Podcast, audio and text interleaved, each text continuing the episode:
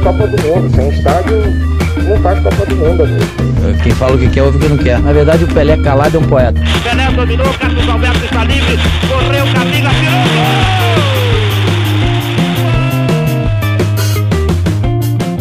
tirou Ok, olá para você, amigo corneteiro, você que está acompanhando o nosso podcast.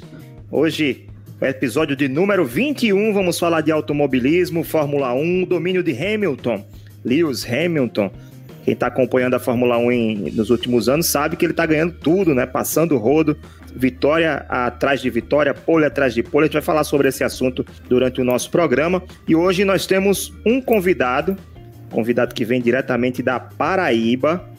É meu xará, Rafael Cruz, já está aqui conosco fazendo uma videoconferência para participar do nosso podcast. É, ele está com a visão vendo o campo do Campinense nesse momento, né, Rafael? Seja bem-vindo.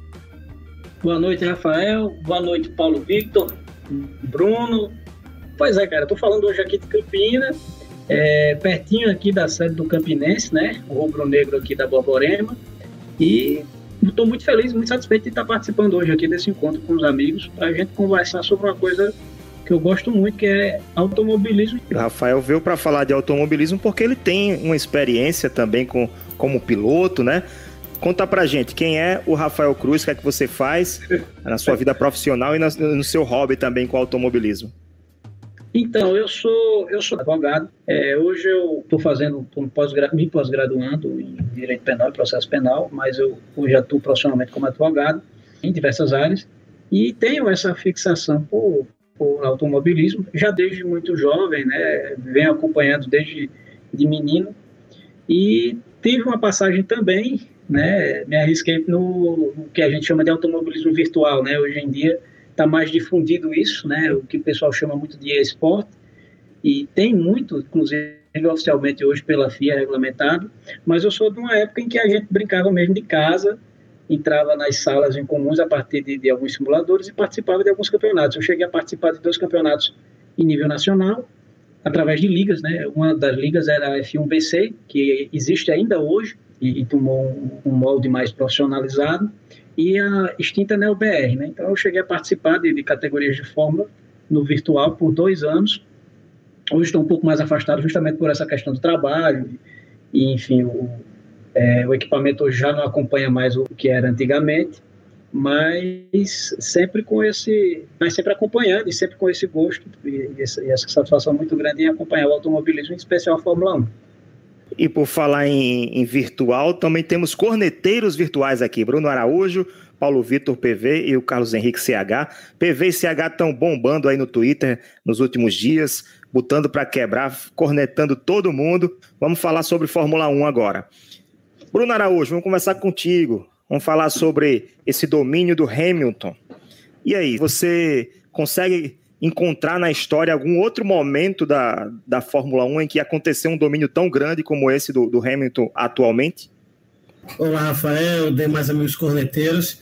É, antes da gente falar propriamente dito sobre o domínio do Hamilton, é, é importante a gente frisar que houve sim paralelos na história, talvez não tão longos quanto esse da, da Mercedes e do Hamilton, porque eles, é, é, esse domínio ele é, é, ele é um casamento perfeito entre o piloto e a equipe. E isso veio se aprimorando, mudou-se regra para tentar parar esse domínio, mudou-se é, detalhes de carro, tentou-se mudar uma série de coisas, mas no fim das contas o piloto está fazendo a diferença, né? Mas antes de falar disso, eu queria só citar um trechinho de uma matéria publicada em 2007 no jornal público é, lá de Portugal e chama muita atenção como algumas pessoas já percebiam o potencial do Hamilton. Vou ler para vocês aqui o trechinho. O britânico Lewis Hamilton é o primeiro piloto negro da história da Fórmula 1. A barreira racial não foi a única que Hamilton quebrou. O jovem britânico de 22 anos é o melhor estreante de sempre, com três presenças no pódio nas primeiras três corridas da temporada. Ainda não ganhou um grande prêmio, mas todos dizem que cedo ou tarde vai conseguir. E é o candidato ao título deste ano, ao lado de Fernando Alonso, Felipe Massa e Kimi Raikkonen. Não se surpreenda que o piloto da McLaren seja visto como um novo fenômeno da Fórmula 1, a ponto de se falar muito pouco sobre Michael Schumacher, o heptacampeão mundial que se aposentou no final de 2006. E aí, com base nesse texto, eu vou trazer os números de Hamilton na carreira.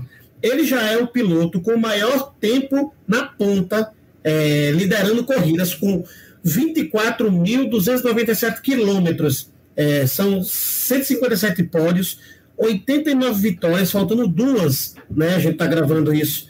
Ele tem hoje 89 vitórias e faltando duas para alcançar as 91 de Schumacher e já recebeu, inclusive, o Aureus, que é o Oscar do esporte, como o melhor esportista masculino de 2019. Então, essa trajetória de Hamilton é uma trajetória que foi construída durante muito tempo, com mudanças de carreira, é, a Ferrari com Schumacher, ela teve um domínio muito forte ali depois de 1995, 96 até o, o iníciozinho da década de 2000, mas o tempo em que a, a Mercedes está forte nesse campeonato e nessas últimas temporadas, a gente tem inclusive uma história por trás dessa evolução. Né? Isso começou mais ou menos ali em 2014, quando a Fórmula 1 entrou numa espécie de motores híbridos, né? uma era híbrida com motores de menor potência, é, mais pesados, e aí que mudou, propriamente dito, a construção dos veículos. Aí começou primeiro com Hamilton e Rosberg.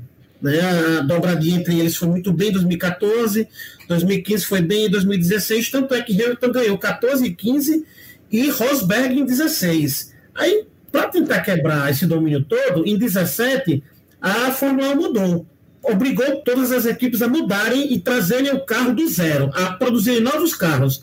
E a partir daí foram feitas as mudanças, aí foi quando o, os carros ficaram teoricamente mais nivelados, mas mesmo assim Hamilton continuou sendo um piloto completamente diferenciado em relação aos demais, mas com uma característica muito importante.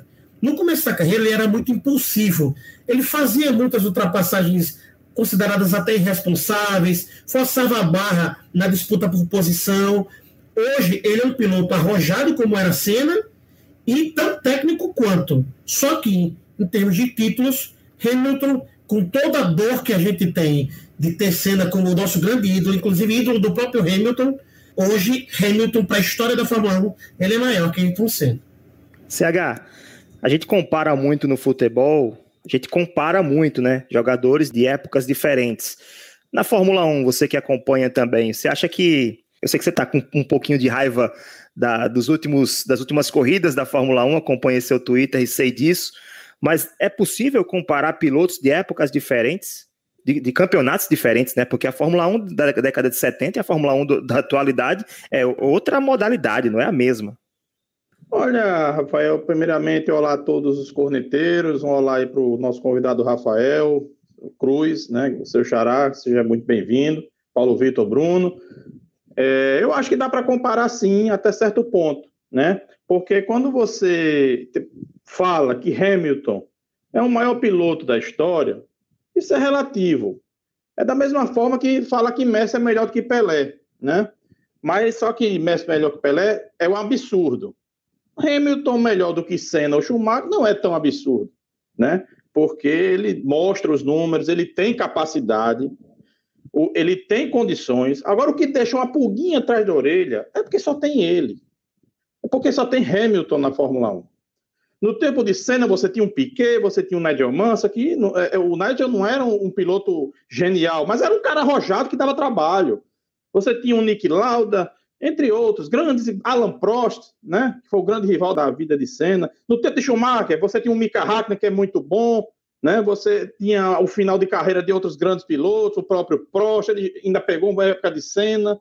E você pilotar carros naquela época usava muito mais o braço do que hoje em dia você usa a máquina, né? Então, a gente pode fazer uma comparação porque a gente sabe que Hamilton é genial, eu acredito assim, ele é genial. O problema é que o parâmetro para a gente comparar Hamilton é que anda meio, digamos, para baixo.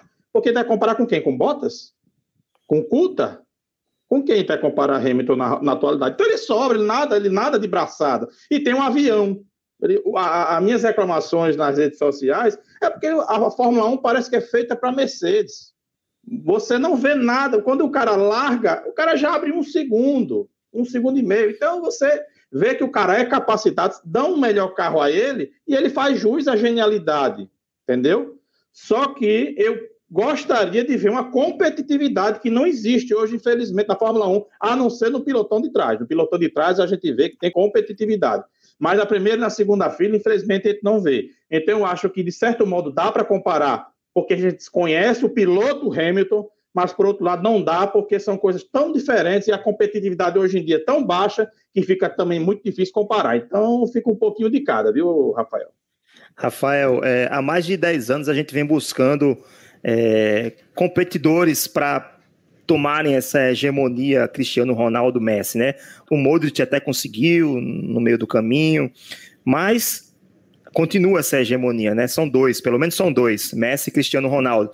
E na Fórmula 1 atual ou nas, na Fórmula 1 do futuro, né, dos próximos anos, tem alguém é, em condições de competir é, de igual para igual e até vencer o Hamilton, na, não, não, não no, no, GP, mas vencer a competição, o campeonato, né, é, o ano todo. Existe alguém capacitado já em, correndo ou, ou, próximo de chegar à Fórmula 1? Então, Rafael, existe, existe sim. Hoje em dia, a gente tem uma gama de pilotos que possuem condições, seja pelo arrojo, seja por uma qualidade técnica, seja por um controle emocional. Nesse momento, talvez nem tanto pelo controle emocional, mas a Fórmula 1, é, a, a, exemplo do que Carlos Henrique disse, é, ela houve uma época que ela tinha vários pilotos que eles eram muito competentes e as equipes eram muito niveladas. E hoje em dia a gente já não encontra mais esse patamar equilibrado devido a, a um período. E assim, isso é muito comum na Fórmula 1, assim como é muito comum em vários esportes, né? No futebol, houve uma hegemonia do, do Barcelona até, até pouco tempo. Hoje, a, a, hegemonia, alguns dos grandes times, hoje, inclusive, que ganhou a Champions League, foram alguns times alemães nas últimas décadas, nos últimos anos, né? A exemplo do que acontece com a Mercedes também, que é uma equipe alemã. E, teve o Real Madrid também recentemente, né? Teve o Real Madrid recentemente. E o que acontece? É, existe uma geração hoje que ela é composta basicamente por quatro pilotos e alguns pilotos até mais experientes, eu posso dizer hoje, como por exemplo o Daniel Ricciardo, que hoje corre pela Renault, mas já está transferido para a McLaren ano que vem, uma McLaren que corre com motor Mercedes. E Daniel Ricciardo é um piloto de consistência, um piloto de velocidade. Mas você tem hoje no, no pelotão do meio é, jovens pilotos que têm talento e tem os que já não venceram, mas têm a, a, possibilidade de vencer no momento que tiver um equipamento mais compatível. A exemplo, por exemplo, do Lando Norris da McLaren. Você tem o Charles Leclerc, que estreou na Ferrari ano passado e venceu se não me engano, venceu três corridas, terminou à frente do tetracampeão Sebastian Vettel. Então, assim, ele é um estreante numa equipe grande que já chegou a exemplo de Hamilton quando ele fez isso em sua estreia em 2007. Ele já tem chegou. Algum brasileiro, com... Tem algum brasileiro em condições de chegar nesse, nesse time? Olha, os dois brasileiros mais próximos na, da Fórmula 1, que hoje são pilotos reserva, são, são o Pietro Fittipaldi, que é piloto da Haas, mas eu não vejo ainda, talvez, num melhor momento para estrear, e o Sérgio Sete Câmara, que hoje está correndo na Fórmula japonesa e é piloto de testes. Era piloto de teste da McLaren até o ano passado. Esse ano ele assinou com a Red Bull, o que é uma, uma coisa muito boa. Ele se tornou o terceiro piloto da Red Bull. Então, assim, o Sérgio Sete Câmara seria, hoje, eu acho, o piloto mais próximo de chegar. Só que, na atual Fórmula 2, eu vejo um piloto que fez a sua melhor estreia e tem chamado bastante atenção, que é o Felipe Drogovic que na sua estreia, nessa temporada, já venceu corrida, já fez pole, já fez volta rápida e está classificado, bem classificado entre os 10 primeiros. Eu acho que ele estava na oitava posição, não pontuou nessa corrida agora de Spa porque se envolveu no acidente com o um companheiro. Mas eu vejo como a melhor promessa, pelo menos nesse momento, como um piloto que ele tem velocidade, tem consistência e chama a atenção. E é exemplo do que acontece com esses pilotos mais jovens hoje em dia que compõem o grid, que é, por exemplo, o Charles Leclerc, que é o, o Lando Norris, que é o Max Verstappen, que é o fenômeno da RBR. Né? Max Verstappen, hoje, no, do, após a Mercedes, ele é o piloto que está mais bem classificado, está dando um, um, banho no seu companheiro de equipe. Né? Corneta aleatória hoje está até um pouco rouca, né? Deu uma falhada. Fanha, né? né? Tá fanha. tá fanha, exatamente. Vamos lá, vamos mandar essa corneta aleatória para PV, que tá caladinho ali no cantinho, só esperando a vez dele de falar. PV, corneta aleatória sobre automobilismo.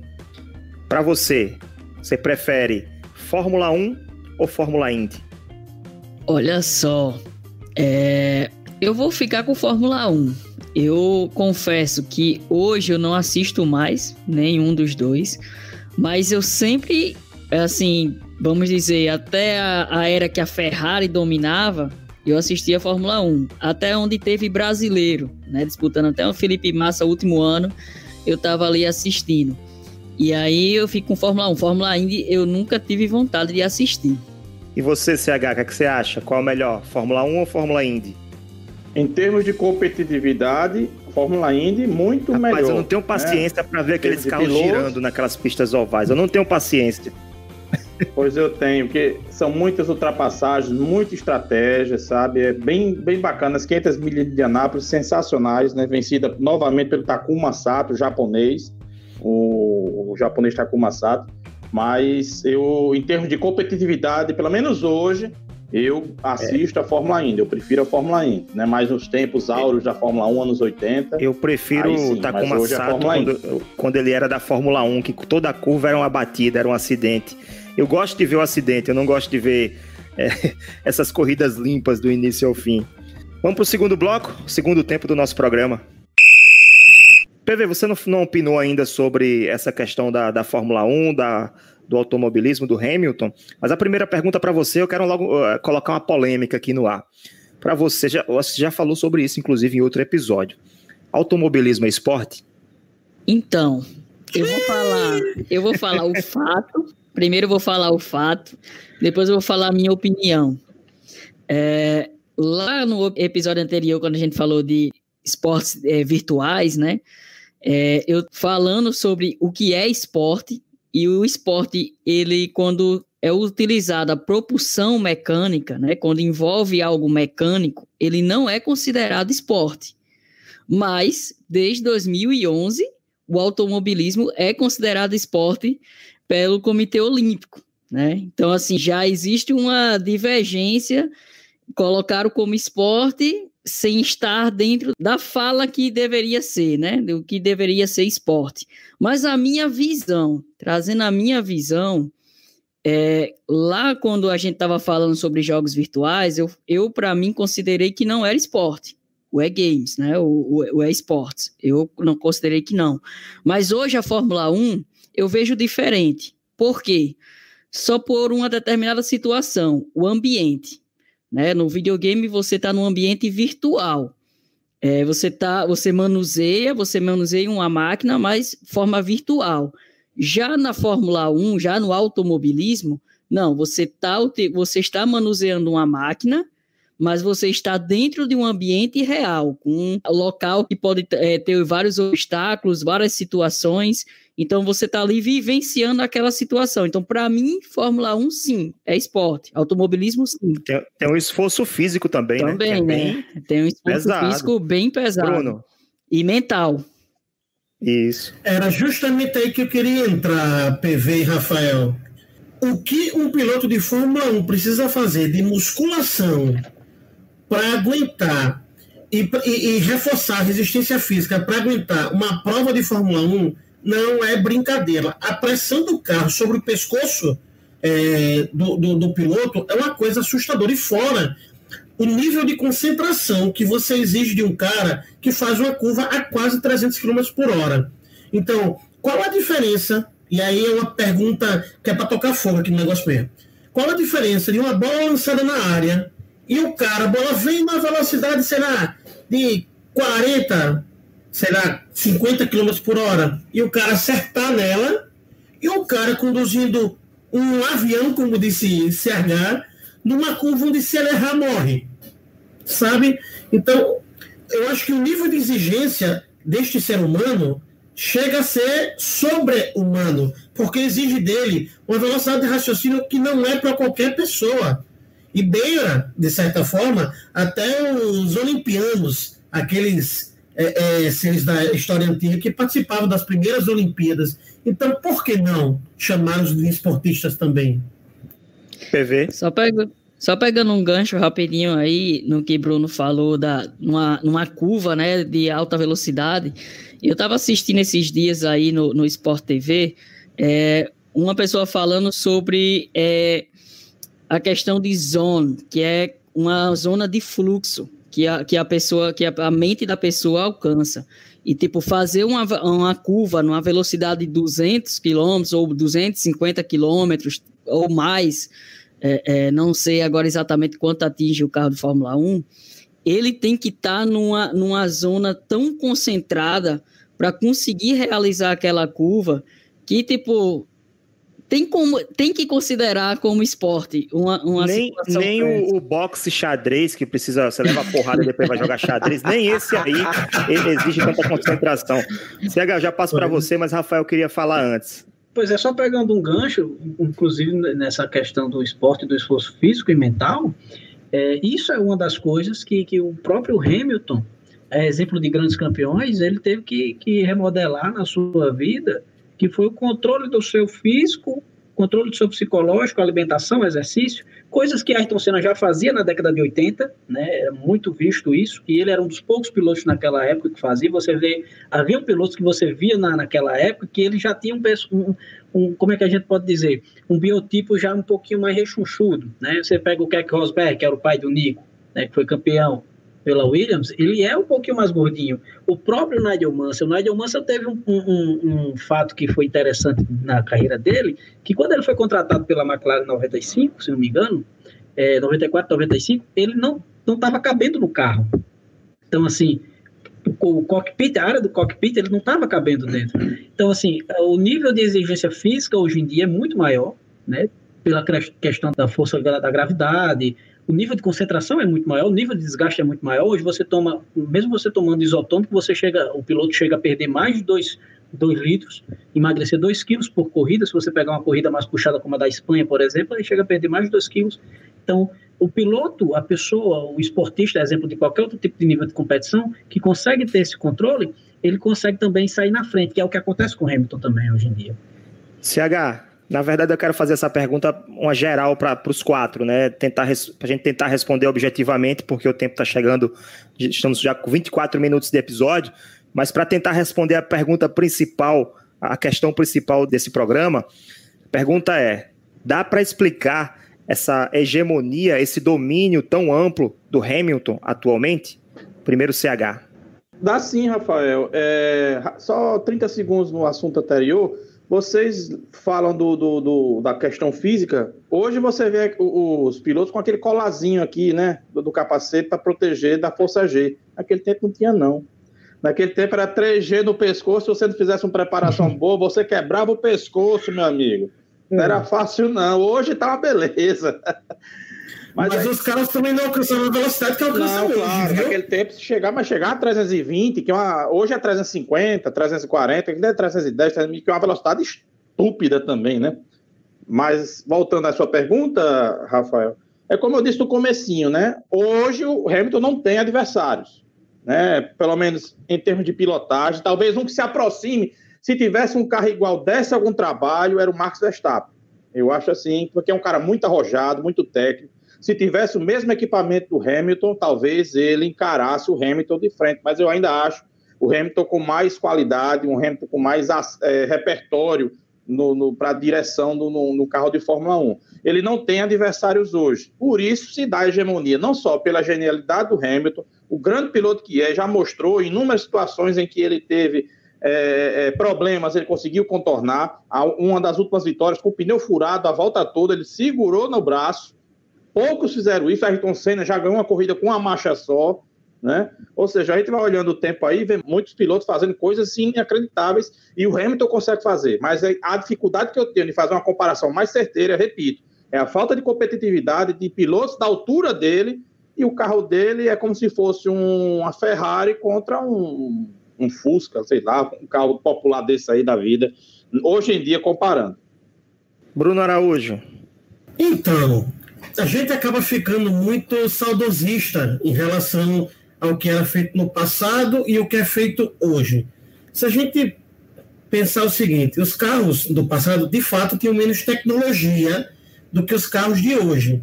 Mas os carros de hoje, exatamente por terem mais tecnologia, exigem do piloto muitas vezes mais tomadas de ação, mais detalhes para se observar o carro.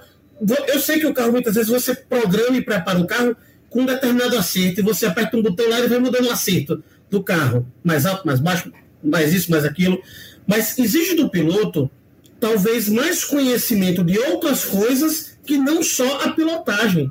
Tanto é que o acerto do carro passa também pelo piloto.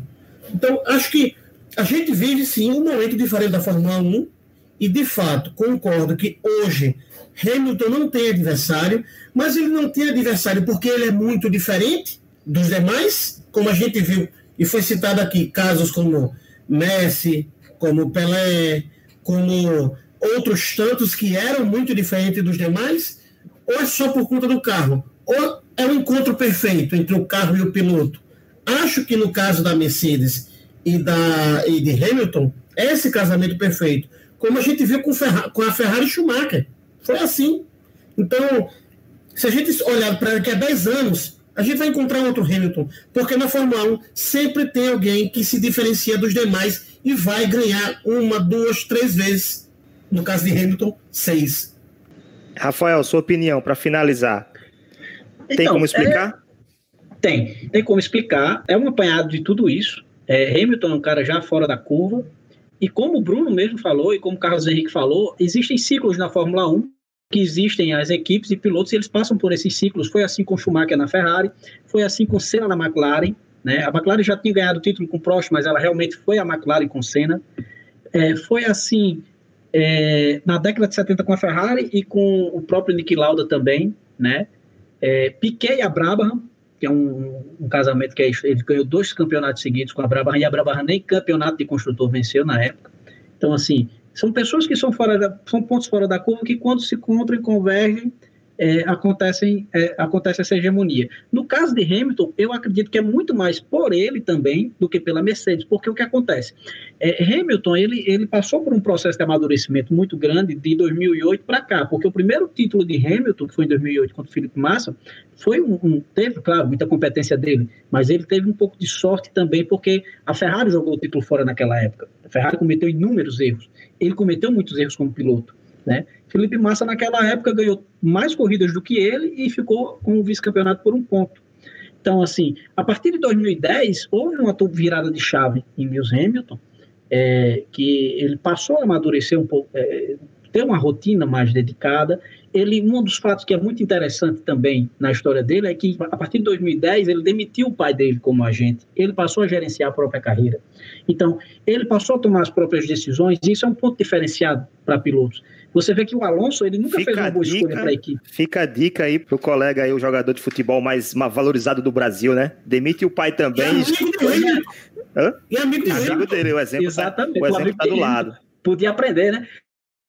Para você ver, ele demitiu o pai e, e uma coisa muito interessante disso também é que em 2013, quando ele fez a saída dele da McLaren, que a McLaren ainda era aquela McLaren, corria com motores Mercedes, mas você vê que ele fez a escolha no momento certo de sair. Ele foi buscado pela Mercedes, que não tinha o melhor carro, tinha um carro consistente, mas não tinha o melhor carro, mas tinha um projeto de longo prazo na época, não era nem o atual diretor, não era o Toto Wolff, mas quem dirigia a Mercedes na época era, acho que, o Ross Brown, e ainda tinha o Nick Lauda participando. E foi o próprio Nick Lauda que chegou para Hamilton e o chamou, foi quem convenceu o Hamilton com um projeto de longo prazo. E Hamilton fez essa transição na hora certa, né? Ele terminou o fim, era o fim da era dos motores V12 ou era V10, e passou-se a usar os motores híbridos a partir de 2014. Mas no primeiro ano de Mercedes ele conseguiu fazer pole, ele conseguiu fazer pódio, ele conseguiu vencer. Ele é um piloto diferenciado. E nas escolhas que ele fez, ele fez muito bem. Diferente de Alonso, que Alonso, quando saiu da Renault, a Renault já não era tão boa. Aí depois foi entrando numa equipe pior do que a outra. Então, assim, isso faz muita diferença. Pois é, o Hamilton não tá lá à toa, né? Tem todos os seus méritos. Vamos pro terceiro bloco. Nosso, nosso podcast está acabando. Seguinte, vamos mandar alô aqui para quem está nos acompanhando no grupo Corneteiros. Aliás, fique ligado no nosso Twitter, fique ligado também é, de vez em quando nos nossos programas ao vivo, uma vez por mês, né? Aliás, ah, amanhã, dia 8, tem programa ao vivo, né? Dia 8 de setembro, a partir das 19 horas e 30 minutos no nosso canal do YouTube. Acompanhe o ao vivo, que de vez em quando a gente solta os links, o link, na verdade, para que você entrar no grupo Corneteiros e participar também debatendo nossas pautas, sugerindo pautas. é, debatendo outros assuntos, contribuindo para a existência desse podcast do Cornetas Podcast. Um alô pro.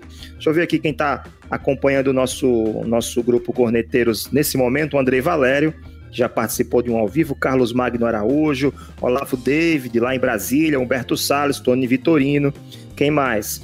Ah, também tem o Andrei Torres, sempre contribuindo também com as discussões nossos colegas corneteiros, Ernesto Teixeira, sempre muito ativo no grupo Corneteiros. Grande abraço para todos vocês. É isso, chegamos ao final de mais um episódio. Obrigado, Rafael. Deixar aqui a, a, a o microfone para você fazer sua, sua despedida, né? Agradecer a sua presença hoje conosco.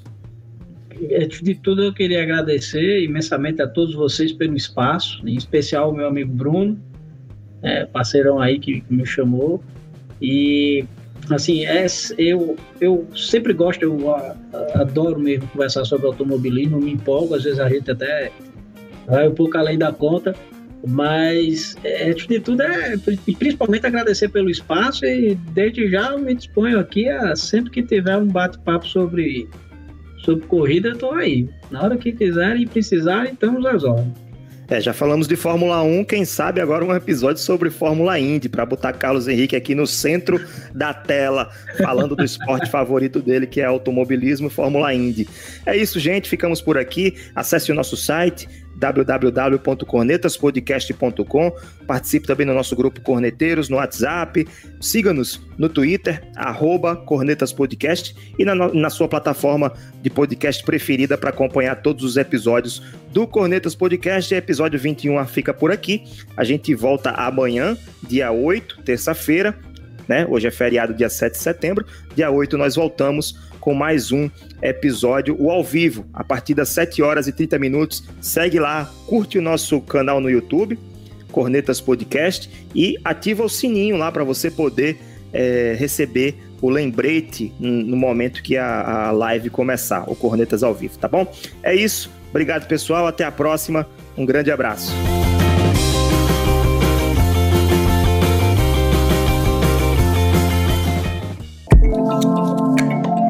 Este podcast é produzido por Play Áudio Rádio Intor. Play Áudio Rádio Intor.